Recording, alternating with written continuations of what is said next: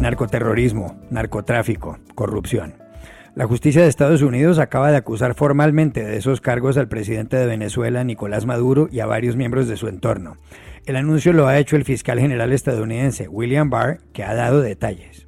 The indictment of Nicolas Maduro and his co-defendants alleges a conspiracy involving an extremely violent terrorist organization known as the Revolutionary Armed Forces of Colombia, the FARC, and an effort to flood the United States with cocaine.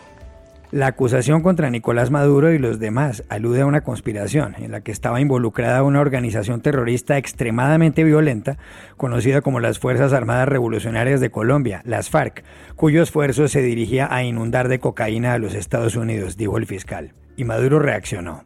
El gobierno de Donald Trump, en una acción extravagantemente extremista, vulgar, miserable, bueno, lanzó un conjunto de acusaciones falsas y como unos cowboy racistas del siglo XIX le ponen precio a la cabeza de unos revolucionarios que estamos dispuestos a combatirlos en todos los terrenos. La pregunta ahora es si esta acusación de la justicia de Estados Unidos, sumada a la crisis por el coronavirus, a la muy mala situación económica y al desplome en los precios del petróleo, terminará por configurar la tormenta perfecta contra el régimen de Maduro. En el episodio de hoy tratamos de averiguarlo. Y el coronavirus continúa sembrando el pánico en muchos países del mundo. Italia y España han sufrido seriamente los rigores de la enfermedad y Estados Unidos se ha convertido en el país con más personas infectadas al sobrepasar las 82.000. Pero dos países han logrado casi detener el número de contagios, la China y Corea del Sur. ¿Cómo lo han hecho? Aquí en el Post se lo contamos. Hola, bienvenidos a El Washington Post. Soy Juan Carlos Iragorri. Estoy en la que es temporalmente mi casa en Bogotá. No puedo viajar a Madrid, donde vivo. Hola, soy Dori Toribio. Estoy en casa, en el centro de Washington, D.C., a 10 calles de la Casa Blanca. Hola, soy Jorge Espinosa y estoy en mi casa en Cajicá, al norte de Bogotá. Es viernes 27 de marzo y esto es todo lo que usted debería saber hoy.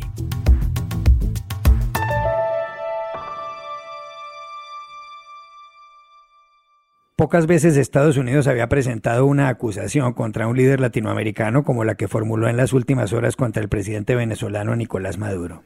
Iragorri, el entorno de Maduro también ha sido señalado. Eso incluye al presidente de la Asamblea Constituyente, Diosdado Cabello, los ministros de Defensa, Vladimir Padrino López, y de Industria, Tarek El y también el presidente de la Corte Suprema de Justicia, Michael Moreno, entre otros.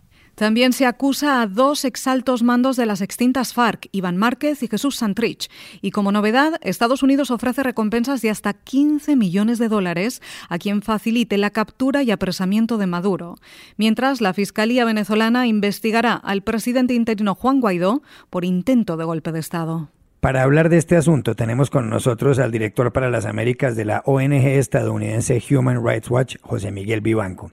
Señor Vivanco, gracias por atendernos. Gracias, Juan Carlos, por invitarme a tu programa.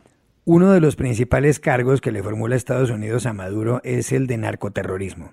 Human Rights Watch ha escrito varios informes sobre la materia. ¿Han estado dedicados al narcoterrorismo el presidente venezolano y algunos de sus amigos? Juan Carlos, si bien da la impresión que todo esto gira en torno al narcotráfico y terrorismo, lo cierto es que los cargos tienen un estrecho vínculo con derechos humanos porque uno de los fundamentos de la acusación penal contra Maduro es que le ha ofrecido protección a grupos irregulares armados, es decir, guerrillas colombianas en territorio venezolano. En este punto nosotros hemos documentado la complicidad entre el ELN y una disidencia de la FARC con las autoridades y las fuerzas de seguridad venezolanas. Por ejemplo, en la frontera entre Arauca y Apure, Documentamos cómo estos grupos cometen abusos como trabajo forzado, asesinatos, reclutamiento de menores e incluso cómo estas guerrillas colombianas tienen campamentos del lado venezolano donde operan abiertamente. En el sur de Venezuela, en el estado Bolívar, documentamos cómo grupos ilegales venezolanos y guerrillas colombianas tienen un control férreo de la explotación ilegal de minas de oro. La gente vive aterrorizada. Estos grupos imponen castigos brutales a quienes no cumplen con sus órdenes. Todo esto ocurre con la complicidad total de las autoridades y las fuerzas de seguridad que responden a Maduro. Otro de los elementos de la acusación penal de Estados Unidos contra el régimen de Venezuela es la impunidad que reina en ese país. Y una de las personas imputadas por autoridades americanas es el presidente del Tribunal Supremo. Este es uno de los ejemplos más burdos de la absoluta falta de independencia judicial en Venezuela, sobre la cual venimos reportando desde el 2004, cuando Chávez y sus aliados coparon políticamente la Corte Suprema. Es precisamente esta concentración de poder absoluta la que permite al régimen cometer todo tipo de abusos, como ejecuciones, torturas, desapariciones de personas y escandalosos actos de corrupción con plena impunidad. Señor Vivanco, Maduro enfrenta una crisis por el coronavirus y otra por la muy débil situación económica del país, agravada ahora por el desplome en los precios del petróleo.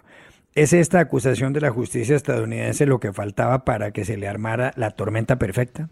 El cuadro que describes no puede ser más difícil, más desfavorable para el régimen de Venezuela.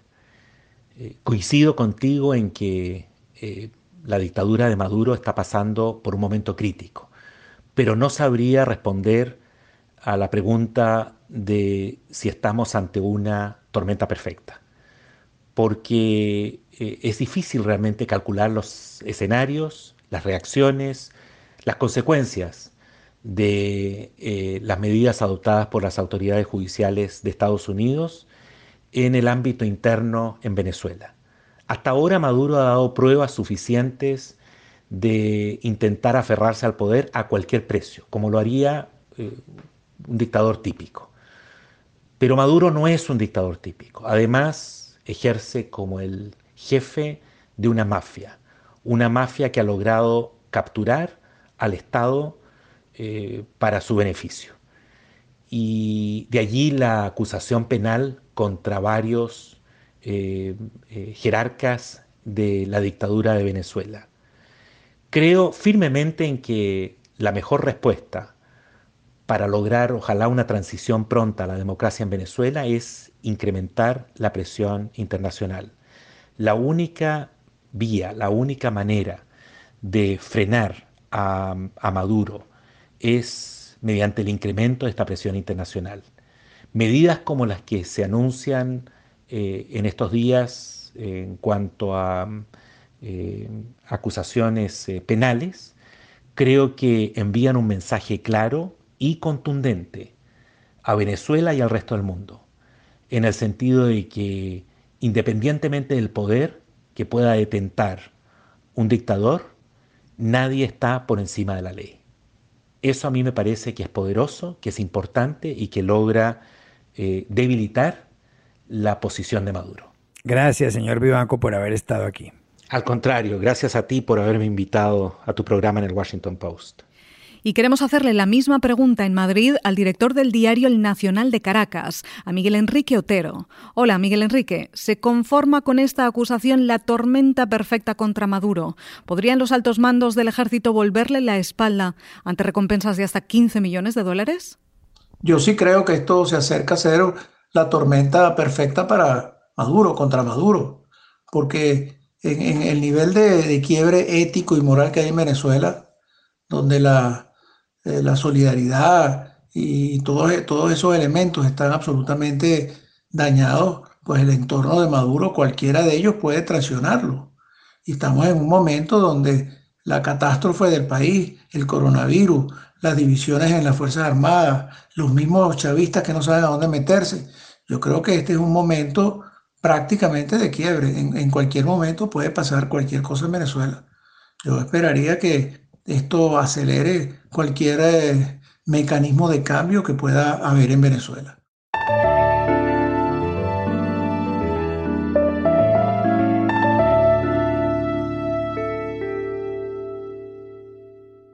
En el momento en el que grabamos este podcast, el coronavirus ha contagiado en el mundo a más de 520.000 personas y ha causado la muerte de 25.000.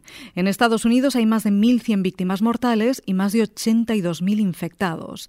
Entre tanto, aquí en Washington, el Congreso ha dejado a un lado la división y crispación de este año electoral y está a punto de dar luz verde a un plan para inyectarle a la economía 2 billones de dólares, es decir, 2 millones de millones. La situación es tan grave en Estados Unidos que en una sola semana se han inscrito como desempleadas cerca de 3.300.000 personas, cinco veces más que en la crisis por la inflación de 1982. Quieren ayuda oficial. Por su parte, el presidente Donald Trump pretende que los negocios vuelvan a abrir en la Pascua de Resurrección. La mayor parte de la comunidad científica está en desacuerdo. Y hay más cosas. En India, el primer ministro Narendra Modi ha decretado la cuarentena nacional. 1.300 millones de personas deben quedarse en casa. Nunca en la historia se había visto algo así. En Italia los muertos son más de 8.000, en España están por los 4.200 y en América Latina millones de personas cumplen una cuarentena obligatoria. Pero hay dos países que han evitado el aumento del número de contagiados y en ellos vamos a centrarnos hoy. Uno es Corea del Sur y el otro es la China, donde surgió la enfermedad y donde se acaba de prohibir la llegada de extranjeros. ¿Qué han hecho allí para lograrlo? ¿Qué han hecho en esos dos países? Por eso hemos contactado en primer término al corresponsal de la agencia F en las dos Coreas, Andrés Sánchez Brown. Hola Andrés, en Seúl, bienvenido. Muchas gracias por recibirnos, Juan Carlos. Andrés, Corea del Sur es un país de 52 millones de habitantes, situado a menos de 2.000 kilómetros de China, donde apareció el coronavirus. Sin embargo, se han detectado algo menos de 10.000 infectados y han muerto menos de 140 personas, cifras bastante bajas en comparación con las de Italia, España o la propia China o Estados Unidos. ¿Cómo lo han logrado? Pues Corea del Sur detectó su primer caso el 20 de enero, pero no fue hasta un mes después cuando reportó su primer gran brote. Sin embargo, para entonces ya se había preparado. Tras la mala experiencia de 2015 con otro coronavirus, el eh, conocido como MERS, que dejó 38 muertos aquí, el gobierno tenía ya aprobado una ley que permite la licitación por vía rápida de sistemas de diagnóstico en caso de emergencia sanitaria. De este modo, para principio de febrero, Corea ya tenía dos empresas fabricando tests para detectar el nuevo coronavirus a través de estos procedimientos express. A día de hoy tiene ya cinco de estas empresas, capaces de fabricar kits para testar hasta 135.000 personas al día. Se han testado ya en Corea más de 364.000 personas. Estos son más de 7.130 pruebas por cada millón de habitantes, uno de los números más altos del mundo. Para hacernos una idea, desde que el país detectó su mayor brote, ha testado del orden de 9.000, 10.000 personas diarias y le sobra aún capacidad para doblar ese número si la eh, situación lo requiriera. Esta capacidad de testar masivamente en las fases tempranas del contagio ha sido fundamental, ya que unida al uso eh, que han hecho las autoridades de las redes de telecomunicaciones de última generación disponibles en el país, ha permitido ir rastreando cada brote comunitario que se ha ido produciendo y así se ha ido desactivando estas redes de contagio hasta el punto de que hoy se conoce el rastro epidemiológico de más del 80% de todas las infecciones detectadas en el país. La mejor prueba de cómo se ha aliviado la situación sanitaria es que a día de hoy, de los 9.000 positivos que ha reportado Corea del Sur, solo unos 5.000 casos siguen activos. Es decir, al haberse anticipado el avance del virus, testando y rastreando exhaustivamente, se ha podido atender antes a la gente y a día de hoy el 40% de los que se infectaron están ya curados, lo que alivia enormemente la carga para los hospitales. Andrés, ¿cuál es el reto ahora? ¿Cómo impedir una segunda oleada de coronavirus? Pues entre estos retos está el tratar de lograr mantener el mensaje de que la gente se quede en casa lo máximo. Recordemos que Corea del Sur no ha limitado el movimiento de sus ciudadanos y que el comportamiento responsable de los surcoreanos que han tratado de salir lo menos posible durante estas semanas ha sido clave para ayudar a que ese sistema de testeo y de rastreo exhaustivo funcione. Sin embargo, lograr que la gente siga yendo a trabajar pero luego se encierre en sus casas es algo difícil de mantener durante tantas semanas. Por eso el gobierno ha potenciado campañas para que la gente gente siga usando máscaras fuera de casa, otra de las claves para impedir el contagio en este país y para que eviten también toda aglomeración y mantengan ese distanciamiento social. El otro reto que estamos viendo son los casos importados. Cabe recordar que Corea del Sur tampoco ha cerrado sus fronteras y que a día de hoy la mitad de contagios detectados en el país son ya de gente, en su mayoría surcoreanos que retornan a su país, que se contagiaron fuera. Para contrarrestar esto se han impuesto test y cuarentenas obligatorias a todos aquellos llegados de Europa y Estados Unidos y es posible que se amplíe este sistema a más regiones en el futuro. De hecho, se han instalado puestos para testar gente en Incheon, el principal aeropuerto del país, con capacidad para analizar hasta a 2.000 pasajeros al día. Y también se ha hecho obligatorio la descarga de una aplicación en el teléfono con la cual el Ministerio de Salud puede ir conociendo cada día posibles síntomas que vayan apareciendo en los recién llegados durante estas cuarentenas obligatorias. Gracias en Seúl Andrés Sánchez Brown, corresponsal de la agencia EFE en las dos Coreas. Y ahora nos vamos a Shanghai, donde se encuentra el corresponsal en China del Grupo de Comunicaciones Español Vocento, Sigor Aldama. Hola Sigor, gracias por estar aquí. Muchas gracias a vosotros. Sigor, el coronavirus surgió en la provincia china de Hubei y forzó la cuarentena de la capital, que es Wuhan. Sin embargo, en todo el territorio chino, donde viven 1.400 millones de personas, no hay más de 82.000 contagiados y el número de muertos se mantiene casi estable en 3.300 desde hace varias semanas. ¿Cuál ha sido la clave? Yo creo que el confinamiento fue clave eh, porque fue un confinamiento total. Eh, tenemos que recordar que China estaba preparándose para celebrar la festividad del Año Nuevo Lunar eh, que es la más importante del país y que supone el movimiento de unos 400 millones de personas, más o menos, eh, gente que se mueve sobre todo de los lugares en los que trabaja y vuelve a casa para, para celebrarlo con, con, sus familiares. Entonces, eh, lo que sucedió fue que ya en diciembre empezamos a escuchar eh, noticias sobre una extraña neumonía atípica que se había declarado en, en, Wuhan y aunque las primeras noticias fueron bastante poco precisas, eh, la gente ya estaba sobre aviso y por lo tanto eh, no fue tan sorprendente cuando el 23 de, de enero el gobierno decretó el cierre, el confinamiento total de Wuhan. es una ciudad de 11 millones de habitantes, y supuso la cuarentena más grande de toda la historia, porque se cerró absolutamente todo. Aprovechando que eran las vacaciones, lo que hizo el gobierno fue parar toda la actividad empresarial y comercial no esencial y confinar a los eh, bueno, confinar a, todos los habitantes en sus casas.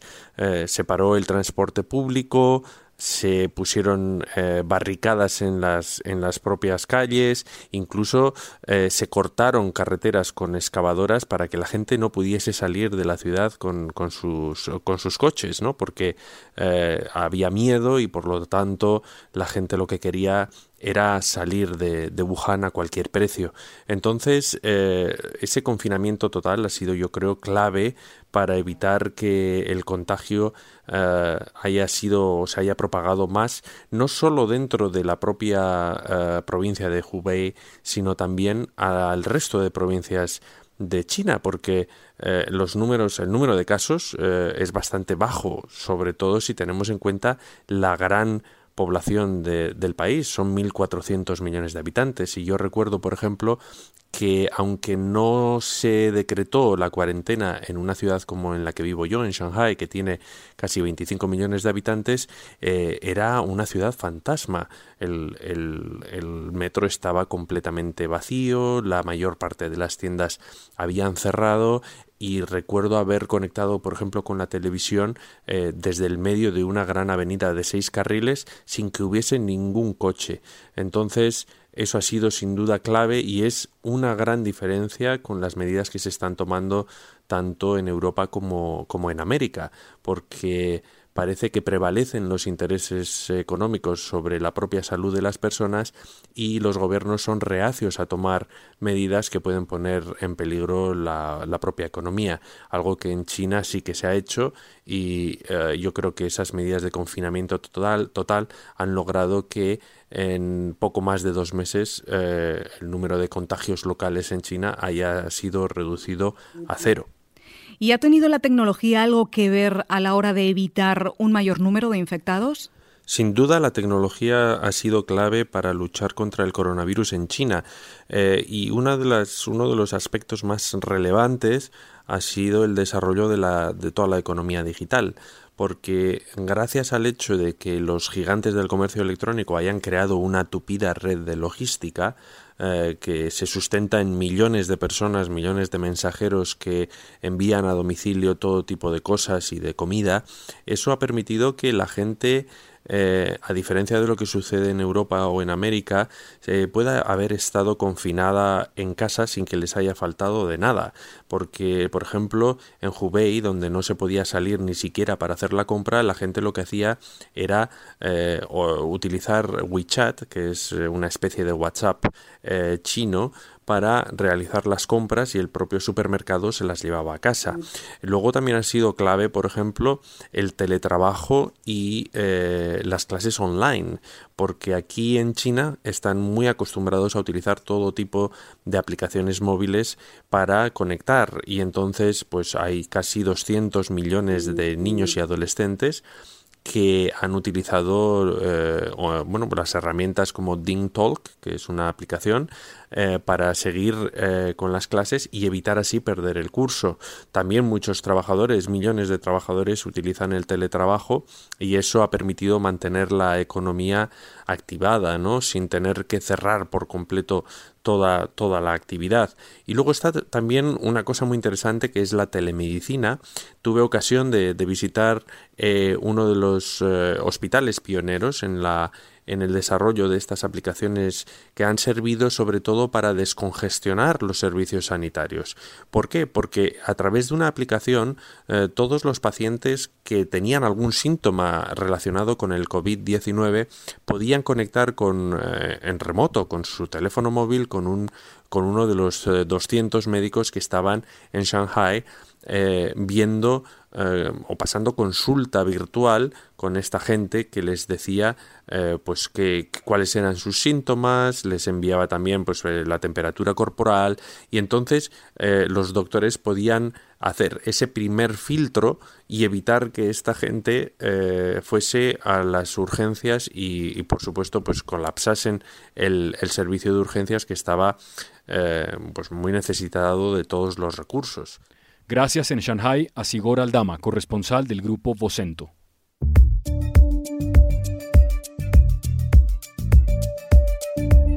Y estas son otras cosas que usted también debería saber hoy. El gobierno de México ha pedido en extradición a España a Emilio Lozoya, quien fuera presidente de la petrolera estatal Pemex. Lozoya, hombre próximo al anterior presidente mexicano, Enrique Peña Nieto, ha sido involucrado en el escándalo de sobornos de Odebrecht. Había huido de su país a finales de abril de 2019 y fue capturado en la costa de la provincia española de Málaga, a orillas del Mediterráneo, el 13 de febrero de este año. Israel está a un paso de ponerle fin a un año de bloqueo político. Benny Gantz, principal rival del primer ministro conservador Benjamin Netanyahu y recién elegido presidente del Parlamento, ha accedido a formar parte de un gobierno de unidad nacional de emergencia. Se había negado porque Netanyahu enfrenta desde enero una acusación de soborno y de fraude. Pero la crisis del coronavirus le hizo cambiar de opinión. Situaciones inusuales necesitan soluciones inusuales, dijo. Y aquí termina el episodio de hoy de El Washington Post, El Guapo. Y por favor, aíslense, cuídense del coronavirus. Y también desde casa pueden suscribirse a nuestro podcast en nuestro sitio web, elwashingtonpost.com, y seguirnos en nuestra cuenta de Twitter, arroba el post. Hasta la próxima.